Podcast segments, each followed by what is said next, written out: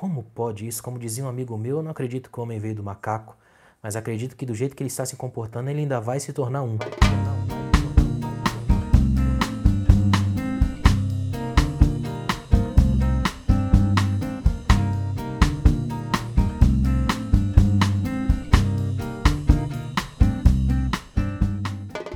Bora lá, gente. Vamos começar nossa aula. A importância do conhecimento para a vida. Antes de qualquer coisa, deixar bem claro que é só uma aula, uma troca de ideias. Eu não vou nem tem nem de longe a pretensão de tocar profundamente no tema, quanto mais esgotar, de modo algum.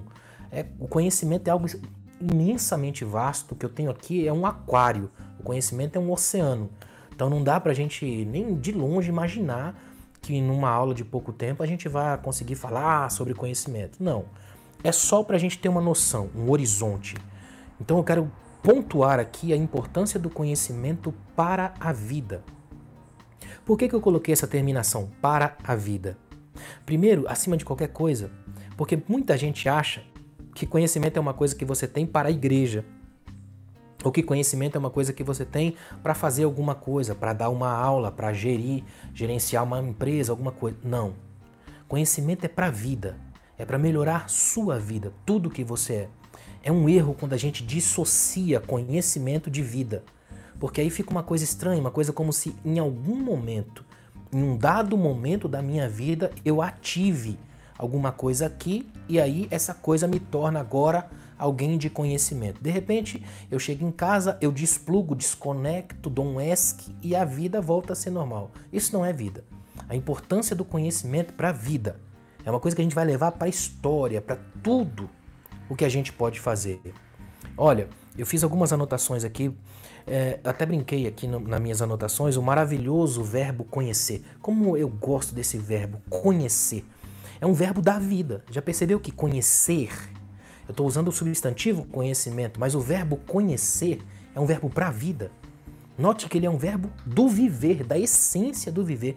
Tanto que para mim, eu, eu costumo, gosto muito de brincar com as palavras, eu sou poeta e como poeta meu ambiente é a palavra e eu amo brincar com as palavras. Se eu fosse escrever a palavra conhecer, eu escreveria com S. Conhecer. É do ser, é da vida, é da essência. Não é só pelo conhecimento, é pelo que nós somos, é ontológico, é um mergulho na profundidade do ser. O que é conhecer? É conhecer-se, é olhar no espelho e saber quem é. Se você não se conhece, quando olha no espelho não se vê, vê alguém. Então conhecer é com S, deveria ser. Conhecer. Olha que tremendo, é aquele que se conhece, sabe quem é. Cogito ergo sum, penso, logo existo. Pensar, saber, ser quem é. Queria que você pensasse numa coisa comigo. Rubem Alves dizia gostava de enfatizar que esse verbo conhecer, e eu gosto muito disso, na Bíblia, geralmente vem acompanhado de uma conotação sexual. E conheceu Adão, sua mulher. E ele dizia, com a pitada extraordinária que ele tinha, ele tinha uma frase que eu gosto muito. Rubem Alves dizia assim: ó, conhecimento é perigoso, porque conhecimento é coisa que engravida. Olha que fantástico. Conhecimento é coisa que engravida. Tem essa conotação da sexualidade. É coisa que engravida para a vida, leva para a vida, gera, produz a projeção e o gerir de um futuro. Eu quero que você que está comigo aqui hoje entenda que todo conhecimento que você tiver, amealhar, conseguir ao longo da vida é para a vida. Isso te engravida, te projeta, te joga para algo muito maior. É esse conhecimento que eu queria que a gente aqui pensasse. Não é um conhecimento apenas para você usar dentro de uma linha pequena de templo. Não é um conhecimento que funcione das 7 às 9 dentro de uma agenda apertada de culto, litúrgica. Também não é um conhecimento que você apenas tem para melhorar um currículo e arrumar um emprego. É quando você pega o conhecimento, soca num papel, batiza de certificado e põe na parede. Esse é apenas um conhecimento diplomático, um conhecimento de longe. Ele não é um conhecimento que te insere no viver, na essência do ser. Não engravida. Esse conhecimento é estéril. É um conhecimento que não gera nada. O ventre é seco, é oco. Esse conhecimento aqui que eu quero partilhar com vocês hoje e trocar uma ideia sobre isso é um conhecimento projetado. Porque esse conhecimento aqui é gradual, é um processo leva tempo, uma dinâmica que tem calma, que implica em conflito, aprende com os conflitos, é alimentado pela esperança. Não é um conhecimento qualquer, é algo muito mais profundo, que a coisa chega num nível onde chega um momento onde você passa a observar que tipo de vida tem levado. É aqui que você começa a pensar assim, peraí, já falaram, falaram tanto para mim, tanta coisa que eu já ouvi, e aí você começa a pesar porquês, contras, prós, começa a observar os outros pontos de vista. Chega um momento onde você passa a perceber que já não lê os livros, porque os livros te leem.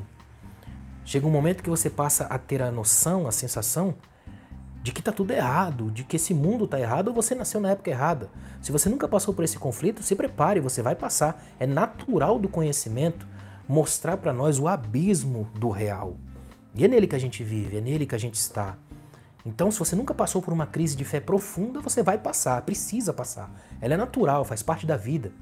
Eu me lembro de uma vez eu fui ministrar numa cidade, acho que em Santa Catarina, se não me engano. E no final do, do culto lá, um rapaz me chamou e disse: Olha, eu tô querendo estudar filosofia e tal, mas tô com medo porque me disseram aqui na igreja, aquele terrorismo gospel de sempre, que filosofia é perigosa. E eu brinquei com ele e falei: Meu amigo, perigoso é viver, né? A gente tá vivo e pode morrer a qualquer momento. Agora, se uma veiazinha estourar no meu cérebro, eu não lembro nem meu nome mais.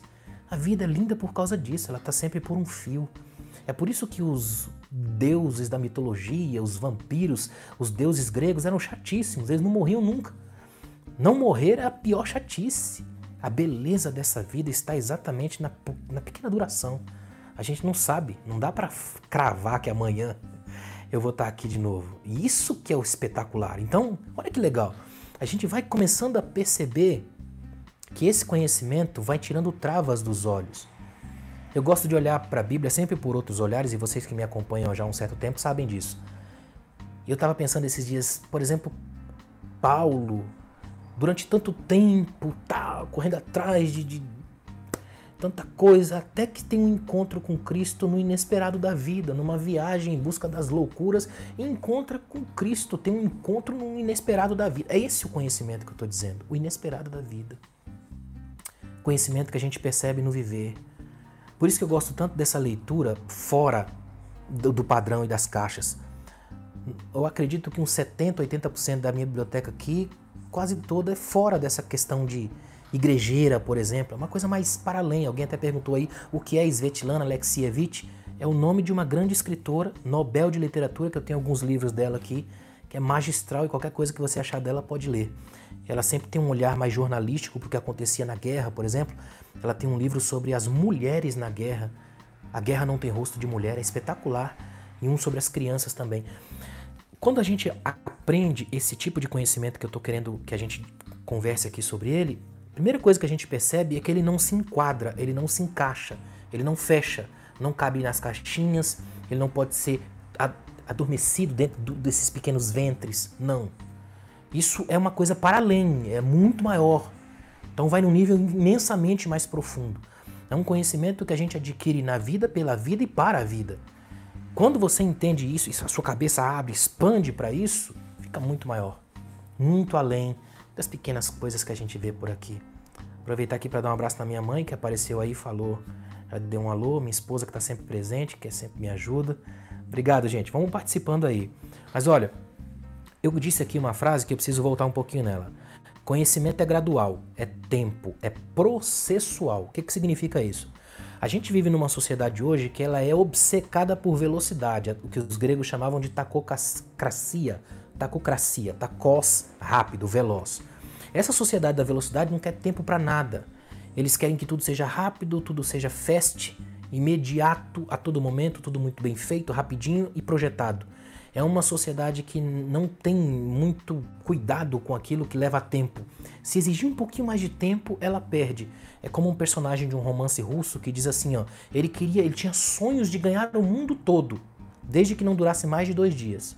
E é verdade. Há muita gente que tem isso. Tem é aquela coisa parecendo aqueles fogos de final de ano que a gente compra, que a gente lança, faz aquele barulhão imenso, depois acaba. Muita gente é assim.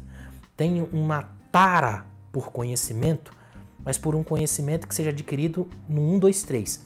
Rápido, no estalar dos dedos, pela pílula. Tomou, virou teólogo. É gente que faz metade de um curso, lê as orelhas e a capa de um livro e se diz intelectual. Aí faz cara de gênio para não dizer nada. Ou pior, pior tipo de conhecimento que existe não é aquele que você não conhece nada. É aquele que você acha que conhece tudo. Como é triste isso. Gente com opinião formada sobre tudo aquilo que nada leu. Ou gente que acha de tudo sobre aquilo que nada sabe. Vira uma dialética monstruosa e infernal, um ciclo infernal de autoilusão. Então, é importante a gente pensar nesses aspectos aqui. Obrigado, gente, pela participação de vocês aí, subindo as, os comentários aí cada vez mais. Beleza, vamos embora aqui que eu tenho bastante coisa para falar ainda hoje. Eu queria refletir com vocês sobre alguns aspectos que eu dividi aqui para ficar mais didático, para a gente entender melhor, dessa coisa de conhecimento para a vida.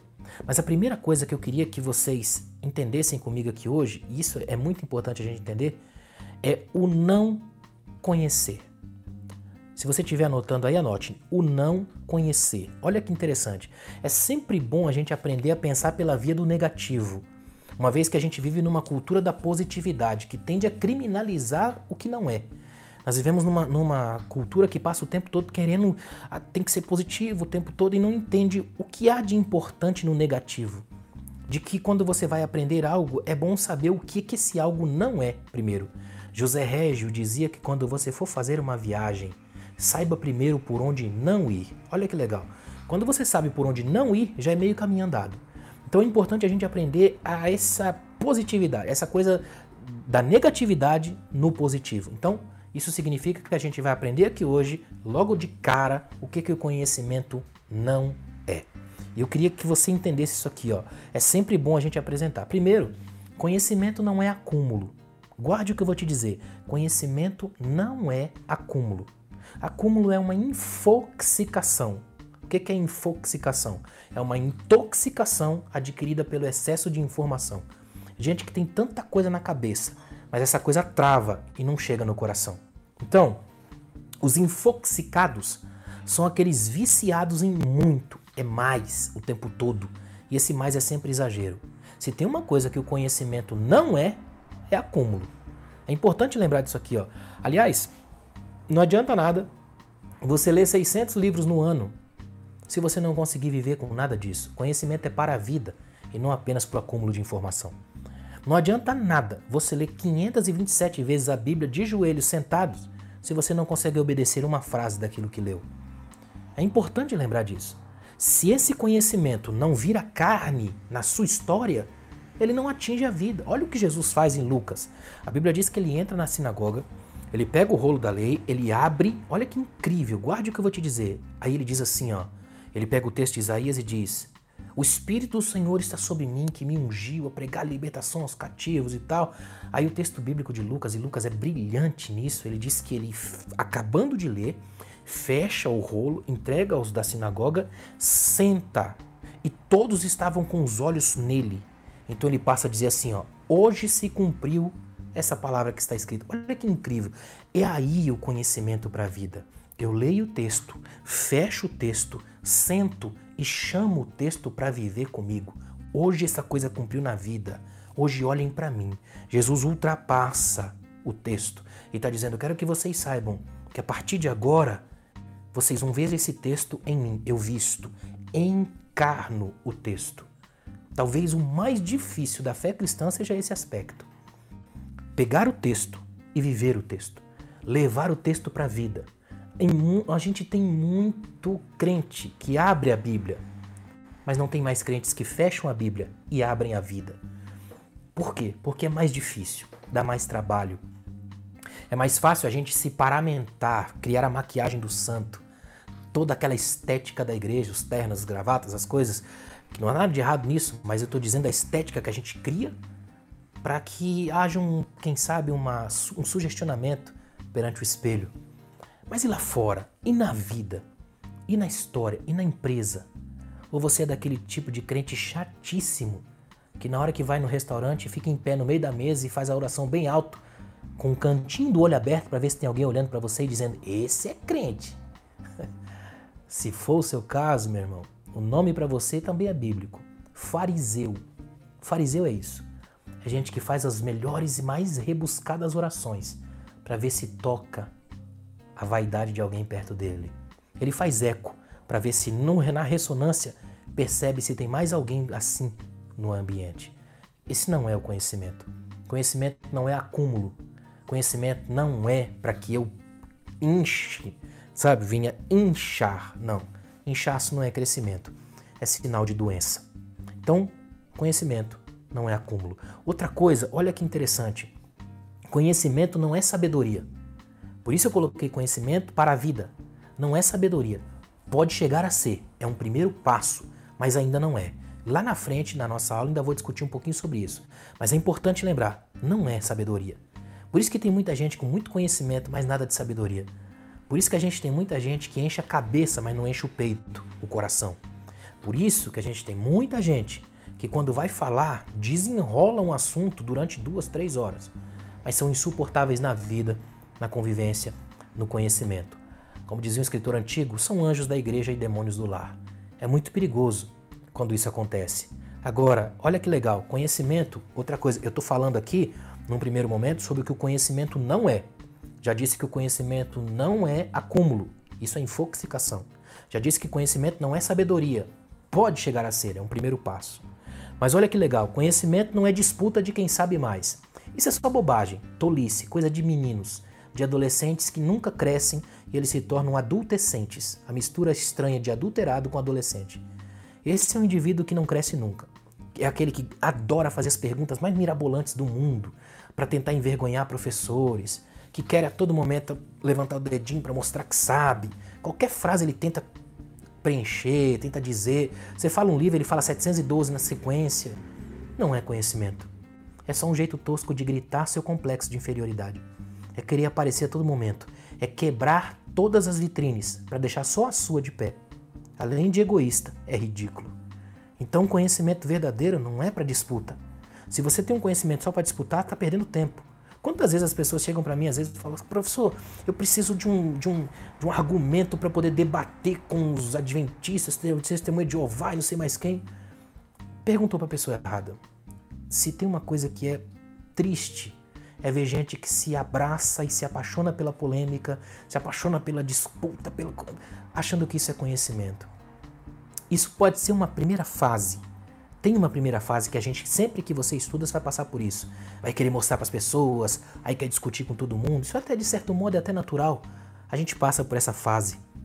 Mas é como uma fase, tem que passar.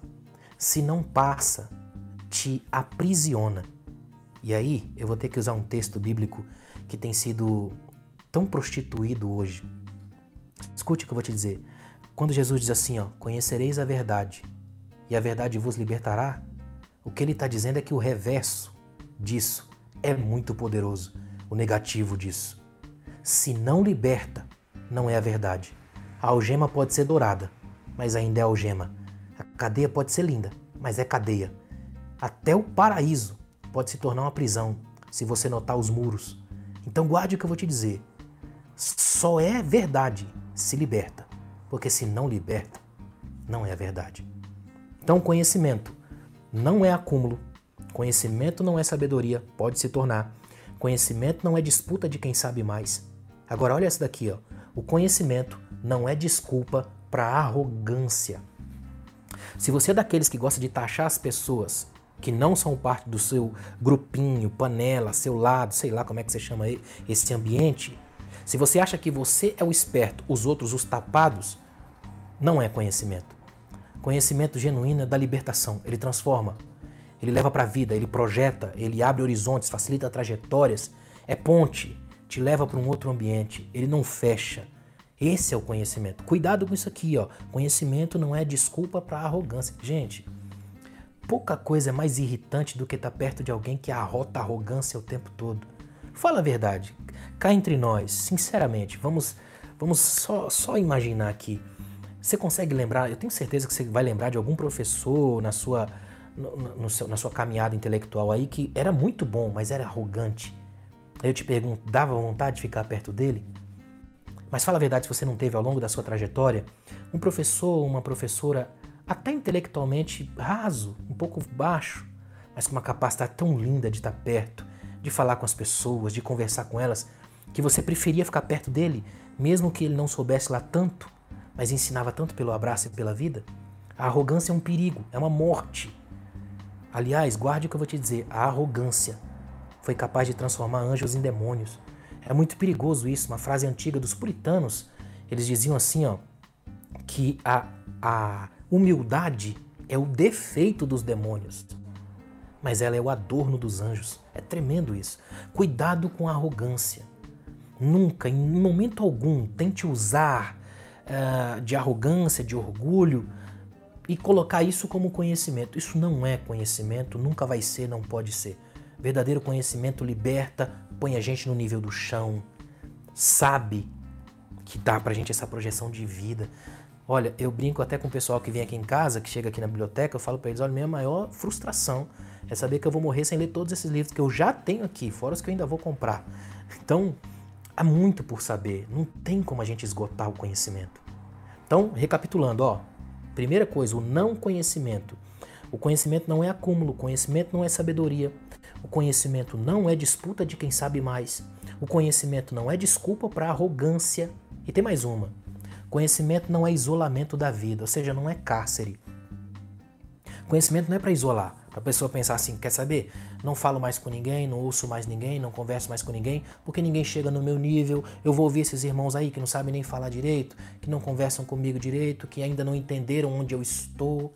Como isso é pobre, como isso é feio, como isso é tolo. Como é bom quando a gente vê um conhecimento que aproxima as pessoas, que elas podem chegar perto de você. Como é bonito isso. Esse conhecimento que você sabe que a pessoa tem acesso. Uma das palavras que Jesus redefiniu na relação do homem com Deus é acessibilidade.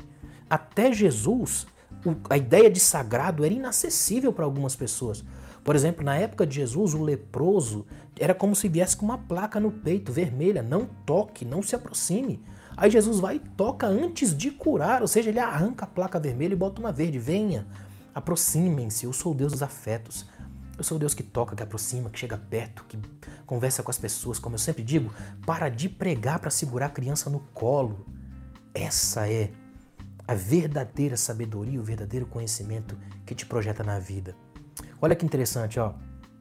Quando aprendemos o que conhecimento não é, fica mais fácil perceber na via do contraste a sua poderosa essência. E qual é ela? Humildade, abertura, a estrada a ser percorrida com o peito cheio de esperança.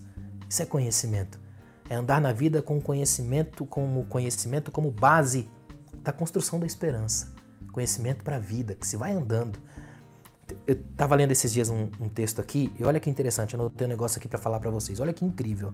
Num experimento humilhante, pediu-se a pessoas que avaliassem o quanto compreendiam como funcionava um zíper comum. A maioria respondeu, respondeu confiantemente que compreendia muito bem, afinal, usavam zíper o tempo todo. Então pediu-se a elas que descrevessem com o máximo de detalhes possível todas as etapas envolvidas na operação de um zíper. A maior parte das pessoas não tinha a menor ideia. Isso é o que Steven Sloman e Philip Fernbach denominaram de a ilusão do conhecimento. Olha que legal. Pediram para as pessoas para que dissessem, vocês sabem o que é um zíper? Todo mundo é lógico. O que é um zíper? Óbvio. Então começaram a perguntar, então descrevam com detalhes como é que funciona, como é feito cada passo, cada processo. E aí a gente fica com aquela cara de, é, não sabia que era assim. Todas as vezes que você abrir um texto, um livro, uma história, saiba, existe muito mais atrás daquela fachada. Todo livro é só uma porta. É você quem escolhe se vai entrar ou se vai ficar só ali, no tapetezinho de bem-vindo. Então, primeiro tópico que a gente queria pensar aqui hoje é o não conhecimento. Segundo, eu coloquei uma pergunta: o conhecimento pode ser inútil? Pensa por um momento, o conhecimento pode ser inútil? Pensa por um momento, pode ser inútil? Olha que interessante, ó. Infelizmente a gente vive numa geração apaixonada pelas coisas inúteis. Você já viu que hoje nós somos uma geração apaixonada por coisas inúteis? Sabe o que é estranho? Daqui a alguns dias, vocês vão ver, Daqui a alguns dias vão exigir caixão com Wi-Fi. Nós somos uma geração apaixonada por coisas inúteis. E como uma geração apaixonada por coisas inúteis e o conhecimento por si só é extremamente profundo, Será que chega um momento que dá tilt no cérebro e a gente não sabe mais se é útil ou inútil? Ou como diz o Mia Couto num dos seus maravilhosos livros, que algumas pessoas têm utensílios em casa, já outras inutensílios, as inutilidades do dia. Olha que interessante, o conhecimento pode se tornar inútil. Sabia disso? O conhecimento pode se tornar inútil. E sabe como é que ele faz isso? Com alguns pontos que eu gostaria de mostrar para vocês aqui hoje. Primeiro, quando for usado como arma de intimidação. Queria que você soubesse isso aqui, ó. O conhecimento se torna inútil quando ele é usado como arma de intimidação. É aquele famoso sabe com quem você está falando? Você já teve o desprazer de encontrar algum tolo com isso na cabeça? Sabe com quem você está falando? A famosa carteirada, né? É exatamente isso. É quando o conhecimento é usado como arma de intimidação. Dizem que só tem uma vez na sua vida em que você pode legitimamente usar essa frase. Sabe com quem você está falando? É quando você estiver em estado avançado de Alzheimer. Porque aí nem você mais sabe quem você é. Aí você tem que perguntar para alguém do lado se ele sabe quem você é. Porque do contrário, é um desperdício de tempo e de vida. Quer tornar o conhecimento que você tem inútil? Use ele como arma de intimidação.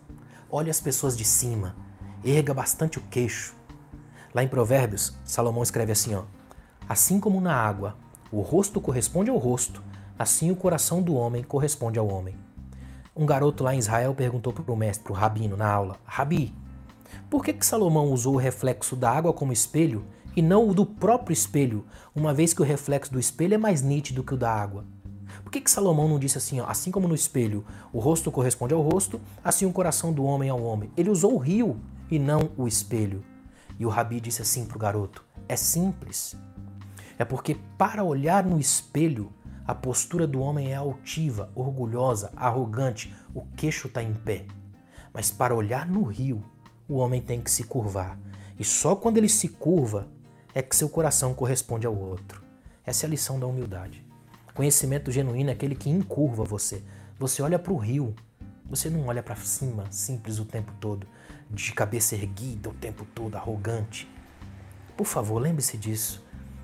Não é por acaso que o animal símbolo do reino de Deus é um cordeiro e morto, porque no reino de Deus são as coisas pequenas, é a fraqueza, é o não ser.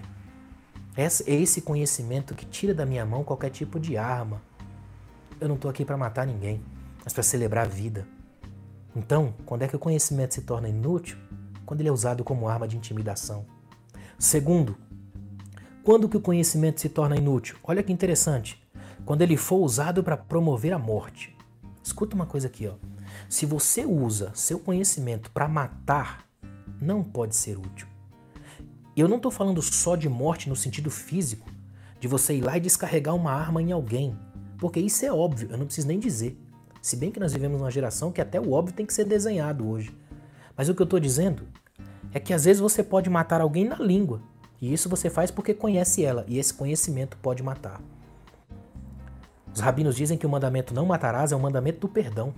Não matarás, ou seja, não permita que o outro morra de vez na sua história, mas ofereça uma ficha limpa e a reconstrução de outras lembranças.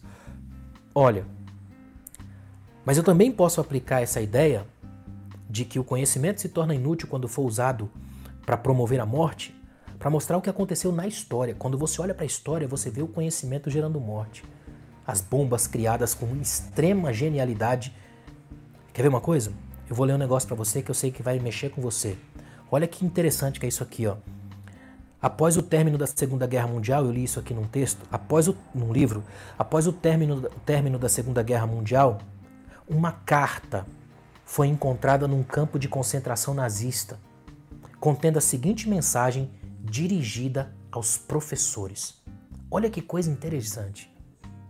Prezado professor, Sou sobrevivente de um campo de concentração.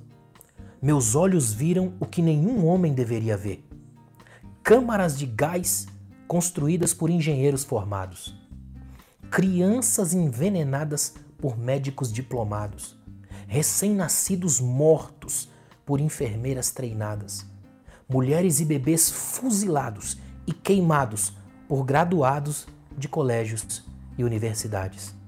Meu pedido é: Ajude seus alunos a tornarem-se humanos. Seus esforços nunca deverão produzir monstros treinados ou psicopatas hábeis. Ler, escrever e saber aritmética só serão importantes se fizerem nossas crianças mais humanas. Olha que incrível. O conhecimento pode ser provedor de morte. Usar toda uma genialidade, um conhecimento profundo, anos de faculdade, para gerar instrumentos de matar mais rápido. Isso não é só nesse sentido.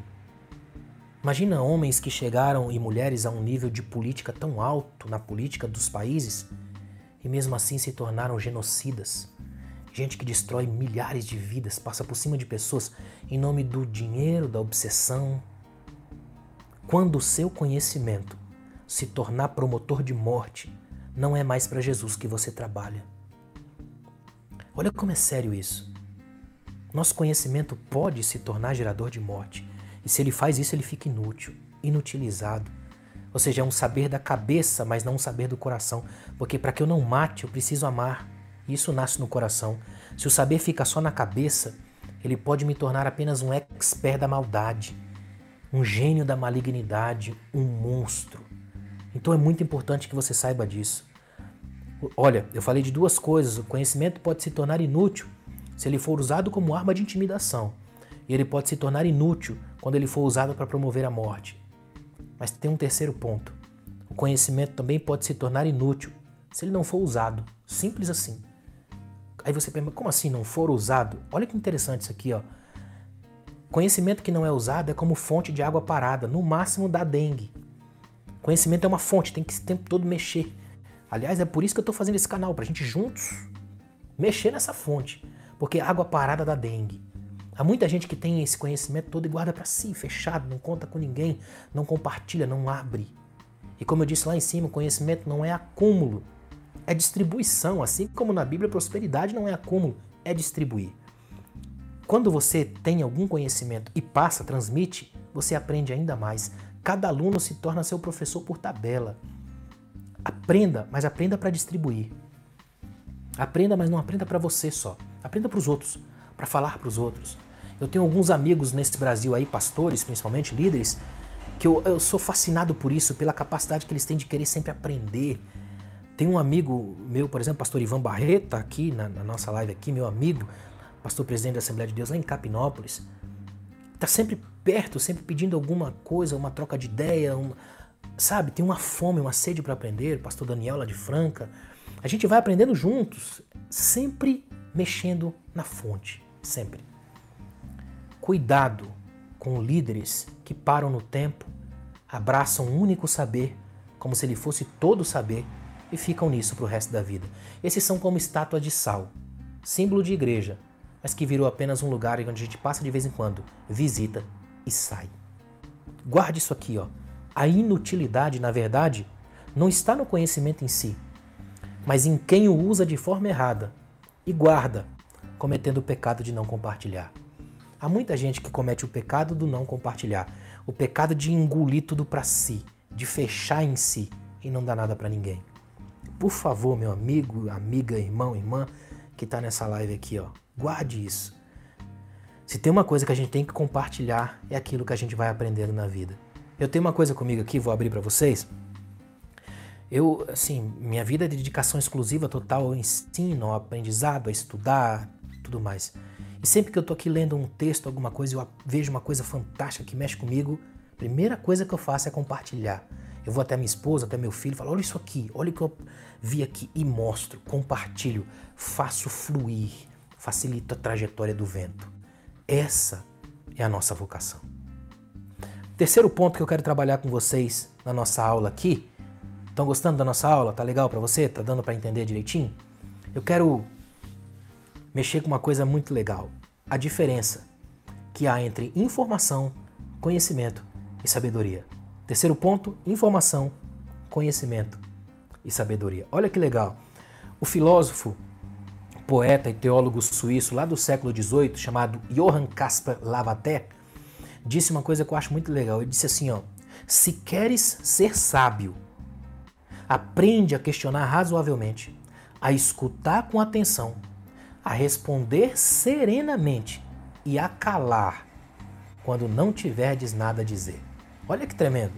Acho muito legal essa frase do Johann Caspar Lavater. Olha que tremendo. Se queres ser sábio, aprende a questionar razoavelmente, ou seja, com razão, questionar razoavelmente, escutar com atenção, responder serenamente e calar quando não tiveres nada a dizer. Responder serenamente é uma crise para hoje.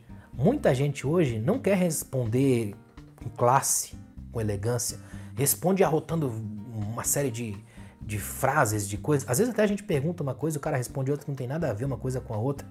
É muito esquisito.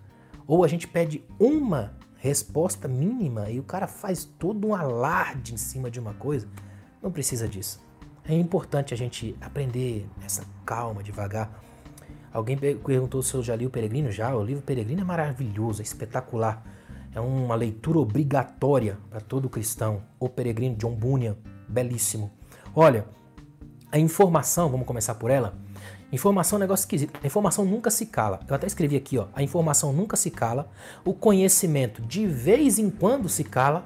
E a sabedoria só fala quando as palavras dela são melhores que o silêncio. Tem uma diferença aí. Informação não se cala nunca, ela é tagarela, fala sempre. Conhecimento de vez em quando cala, espera, assentar a poeira. Já a sabedoria só fala quando sua palavra é melhor do que seu silêncio. Agora, olha que interessante, ó. tem uma enorme diferença entre informação, conhecimento e sabedoria. A palavra-chave é equilíbrio. Eu queria que você anotasse, por favor. A palavra-chave para lidar com essas diferenças, informação, conhecimento, sabedoria, é equilíbrio. Pouca coisa é tão nociva quanto um cristão desequilibrado. O desequilíbrio é o que determina o louco. Então é importante lembrar disso aqui. Ó. Eu tenho um livro nessa minha biblioteca aqui. O tema do livro é muito interessante. O andar aleatório do bêbado. Olha que interessante. É perigoso essa aleatoriedade, o desequilíbrio, a ginga perigosa que antecede a queda. Então, todo equilíbrio é a junção perfeita em, seu estado de equilíbrio. Vem de aecos libra no latim, peso estável da balança. Então, é muito importante a gente entender isso aqui. Ó. Eu quero analisar rapidamente com vocês esses três termos aqui. Ó. Primeiro, informação. Olha que coisa interessante. É o nível mais baixo de conhecimento. Guarde isso aqui. Informação é o nível mais baixo, elementar de conhecimento. Qualquer um que souber ler pode ter acesso à informação. Simples assim. Qualquer um que souber ler tem acesso à informação. É sopa de letrinhas. Para lidar com a informação, a palavra-chave é discernimento. Saber o que guardar e o que descartar. Simples assim. Então, para a gente pensar de novo, informação, nível mais baixo de conhecimento. Juntou duas sílabas, você já tem uma palavra. Juntou algumas palavras, você já começa a ter uma base. É simples. Isso aí é informação. Numa, eu quero usar nessas três palavras a metáfora da cozinha para ficar mais fácil. Informação é sopa de letrinhas. Simples assim. Então, é a palavra-chave para lidar com informação é discernimento. Saber o que reter, saber o que guardar, saber o que jogar fora. Porque senão você cai naquela primeira coisa que a gente disse que o conhecimento não é: acúmulo. Então lembre disso. A informação te leva com calma. Se você não tiver calma, ela te atropela. Então é você quem vai dosar na base do discernimento. Segundo, conhecimento. É o nível intermediário da procura humana pela profundidade. Então, se a informação é aquela loucura, o conhecimento já tem uma, uma certa cadência, uma certa dinâmica. Ou seja, olha que interessante, ó, é o que se aprende com os livros, as aulas, a experiência diária, o crescimento como pessoa, como indivíduo em redes de sociedade, como um ser em busca. Se a metáfora é da cozinha, conhecimento é o prato refinado. Lá em cima, a informação é sopa de letrinhas. Conhecimento é um prato rebuscado, refinado, bem feito. A palavra-chave aqui é purificação. Saber o que é lixo e o que é luxo. Então é importante lembrar disso aqui. Ó. Conhecimento aqui é a capacidade que a gente tem de saber o que é lixo e o que é luxo. Ou seja, a purificação do conhecimento ela é adquirida por tabela, pelo discernimento que a gente tem com a informação. Se você sabe discernir a informação correta, ela já desce no nível de purificação. Então ela já é trabalhada para se tornar conhecimento. Até a gente chegar na sabedoria. E a sabedoria tem uma coisa bela, olha que interessante. Ela é o nível da excelência. Então, ela é a conjugação perfeita entre o que a gente lê, o que a gente é e o que a gente vai se tornar no processo. Ela é processual, muito mais cadenciada, dinâmica. É não desprezar a experiência dos mais velhos e a energia dos mais novos. É a comida caseira. Se a informação é sopa de letrinhas e o conhecimento é prato rebuscado, a sabedoria é comida de vó, comida de mãe, é aquela que faz salivar só de pensar. É comida maravilhosa. Essa, essa aqui é aquela coisa que tem densidade, que os antigos diziam sustância, aquela coisa que é verdadeira. A palavra-chave para ela é coragem. Aí talvez você pense, coragem? Tem que ter coragem para domar o monstro diário do orgulho e lembrar-se todos os dias das novas oportunidades para aprender. Olha que interessante que é isso. Eu costumo dizer que aqui ó, a gente tem níveis. Primeiro nível aqui em cima, aqui embaixo, vamos ficar melhor, lá embaixo é a informação. Aprendeu a ler, você já está nele. Um nível um pouco mais nobre é o conhecimento, quando você já tem um prato rebuscado. Esse terceiro nível aqui em cima ó, já é a sabedoria, uma coisa que se leva para a vida. E tem um último nível, que eu não vou falar aqui hoje, mas ele está aqui em cima, ó, iluminação. E só Jesus começou aqui. Eu sou a luz do mundo. O resto começa tudo embaixo. E é assim que a gente tem que ter. Então é importante a gente entender isso aqui, ó. É fundamental entender isso aqui. A receita para isso, já que a gente está falando de comida, a receita é ter informação com cautela, conhecimento com responsabilidade e sabedoria com amor. Quando você tem isso, você consegue uma coisa maravilhosa. A cabeça fica lá no céu, o coração fica nas escrituras e o pé fica no chão. Assim você é equilibradamente maravilhoso. Você consegue ser extraordinariamente comum consegue chegar em altíssimo nível sem nunca sair de baixo. Você é alguém que tem conhecimento para a vida. A receita é essa. Para terminar nossa aula, quarto ponto: o conhecimento como fonte inspiradora. Olha que legal que é isso aqui, ó, como fonte inspiradora. O conhecimento precisa inspirar, deixar um legado, servir como horizonte, essa força que me leva, que me faz amanhecer todos os dias com sede para aprender. Tem uma coisa que eu amo é quando às vezes estou em alguma igreja, algum evento, e geralmente alguém me fala assim: olha, depois que eu conversei com você, eu, eu queria mais ler. É isso que é o conhecimento. Ele projeta. Ele nos dá essa alegria. Olha que legal que é isso. A história é feita de gente que soube usar o conhecimento também para liberar potenciais criativos e iluminar o mundo. Quer ver? Ó? Tem uma oração de Tomás de Aquino que eu sempre gosto de lembrar. Tomás de Aquino, lá no século XIII, olha que oração tremenda. Dê-me, Senhor, agudeza para entender, capacidade para reter, método e faculdade para aprender, sutileza para interpretar, graça e abundância para falar, acerto ao começar, direção ao progredir e perfeição ao concluir. Para mim, essa oração pequena é perfeita. Eu fico olhando para ela e pensando: se Deus me responder essa oração na íntegra, eu não preciso de mais nada.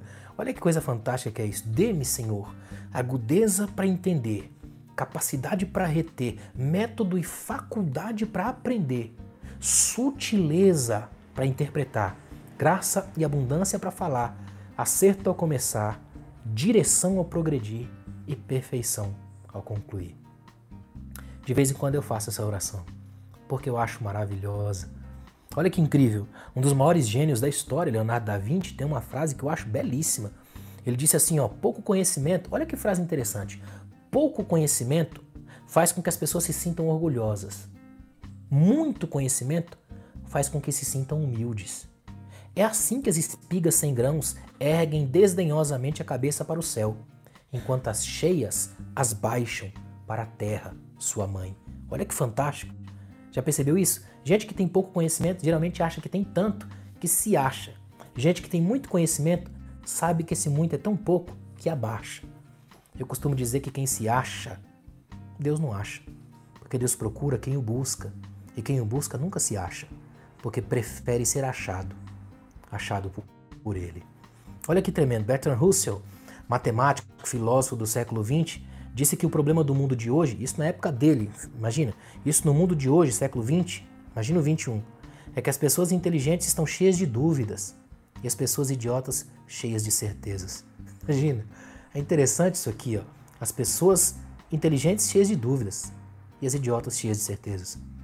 Eu me lembro de meu professor que dizia pra gente assim, ó, que o verdadeiro homem, a verdadeira mulher de inteligência de conhecimento sai pela vida sempre andando devagar. Aí a gente dizia, mas devagar por quê? Ele dizia, porque os loucos e apressados sempre correm, mas os inteligentes andam devagar porque estão carregando o saco pesado de dúvidas. E como diziam os antigos, só os tolos entram depressa onde os anjos temem pisar. O conhecimento, como fonte inspiradora, nos leva ao mesmo tempo ao novo e ao velho. É a dialética do conhecer. Olha que legal! A inspiração pelo novo. É pela fonte inspiradora do conhecimento que novos livros são escritos, novas canções são compostas, novas poesias, novas telas são pintadas, novas esculturas, novas relações. É cheio de novo quem tem conhecimento. Só que também é pela inspiração do conhecimento que a gente chega no velho. Olha que coisa legal! É pela fonte inspiradora do conhecimento que velhos livros são relidos e resgatados da estante empoeirada. Velhas canções nunca são esquecidas. Olha que coisa legal. Velhas poesias são sempre belas, velhos quadros e velhas esculturas ficam novas a cada selfie. Que coisa legal que é isso. Velhas relações são como vinho bom. Eu nunca me esqueço de um professor meu.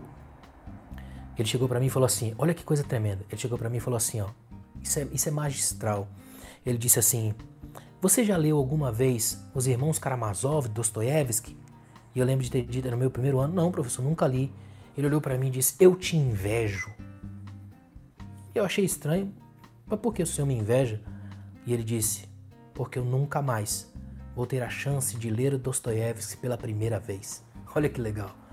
O conhecimento como fonte inspiradora. O que, que você acha que eu fui fazer assim que terminou a aula? Procurar o livro de Dostoiévski e ter a sensação de lê-lo pela primeira vez.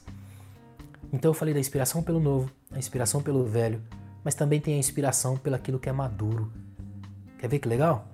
É pela fonte inspiradora do conhecimento que aprendemos a dinâmica equilibrada da maturidade, aquilo que não é mais novo, mas ainda não está velho, portanto, maduro. Queria que você guardasse isso no seu coração e pensasse um pouco nessas duas perguntas que eu vou te fazer. O que te inspira? Ou quem te inspira? Qual é a música que a sua alma nunca se cansa de ouvir? O que te enche o peito, o coração e a vida? O que, que te faz crescer, pensar? Conhecimento sem amor, gente, é apenas informação sem Deus. Porque a Bíblia lá em 1 João vai dizer que Deus é amor. Então, sem Deus, o conhecimento não tem coração, é só cabeça. É um saber infernal, sem conexão com a vida. A minha oração por vocês hoje é que o seu conhecimento nunca diminua e nem destrua nada e nem ninguém que a gente cresça sempre e juntos. Ok, gente? Obrigado pela parceria de vocês, pela participação nesse tempo que a gente teve junto aqui. Espero que vocês tenham gostado dessa nossa aula. Vai ter mais, semana que vem vai ter mais. Fiquem atentos aí às redes sociais, às minhas mídias lá. Eu vou colocar, não posso dizer agora o dia porque tem uma série de outras lives que eu tenho que fazer, já estão agendadas e tal, mas Logo, logo a gente está de volta aqui. Eu vou tentar fazer isso pelo menos uma vez por semana. Se vocês gostarem, né? Se vocês quiserem, me digam aí se valeu a pena, se foi legal, tá bom? Se foi, avisem para outras pessoas, passem para todo mundo aí. Logo, logo, semana que vem, certeza, a gente vai ter mais uma. Só vou ver o dia e eu posto lá no meu Instagram, Twitter. E vocês vão, vão estar por aqui. A gente vai trocar uma ideia legal como foi hoje. Obrigado, gente. Obrigado mesmo. Meu abraço a todos vocês. Inscreva-se aí no canal, coloque aí no, no sininho, né, para você receber as notificações. E quiser seguir também a gente nos outras mídias aí, Instagram, Twitter, a gente tá por ali. Eu costumo brincar, quem me segue nem sempre andará em trevas, só de vez em quando. Então me ajudem aí e a gente vai longe juntos. Tá bom?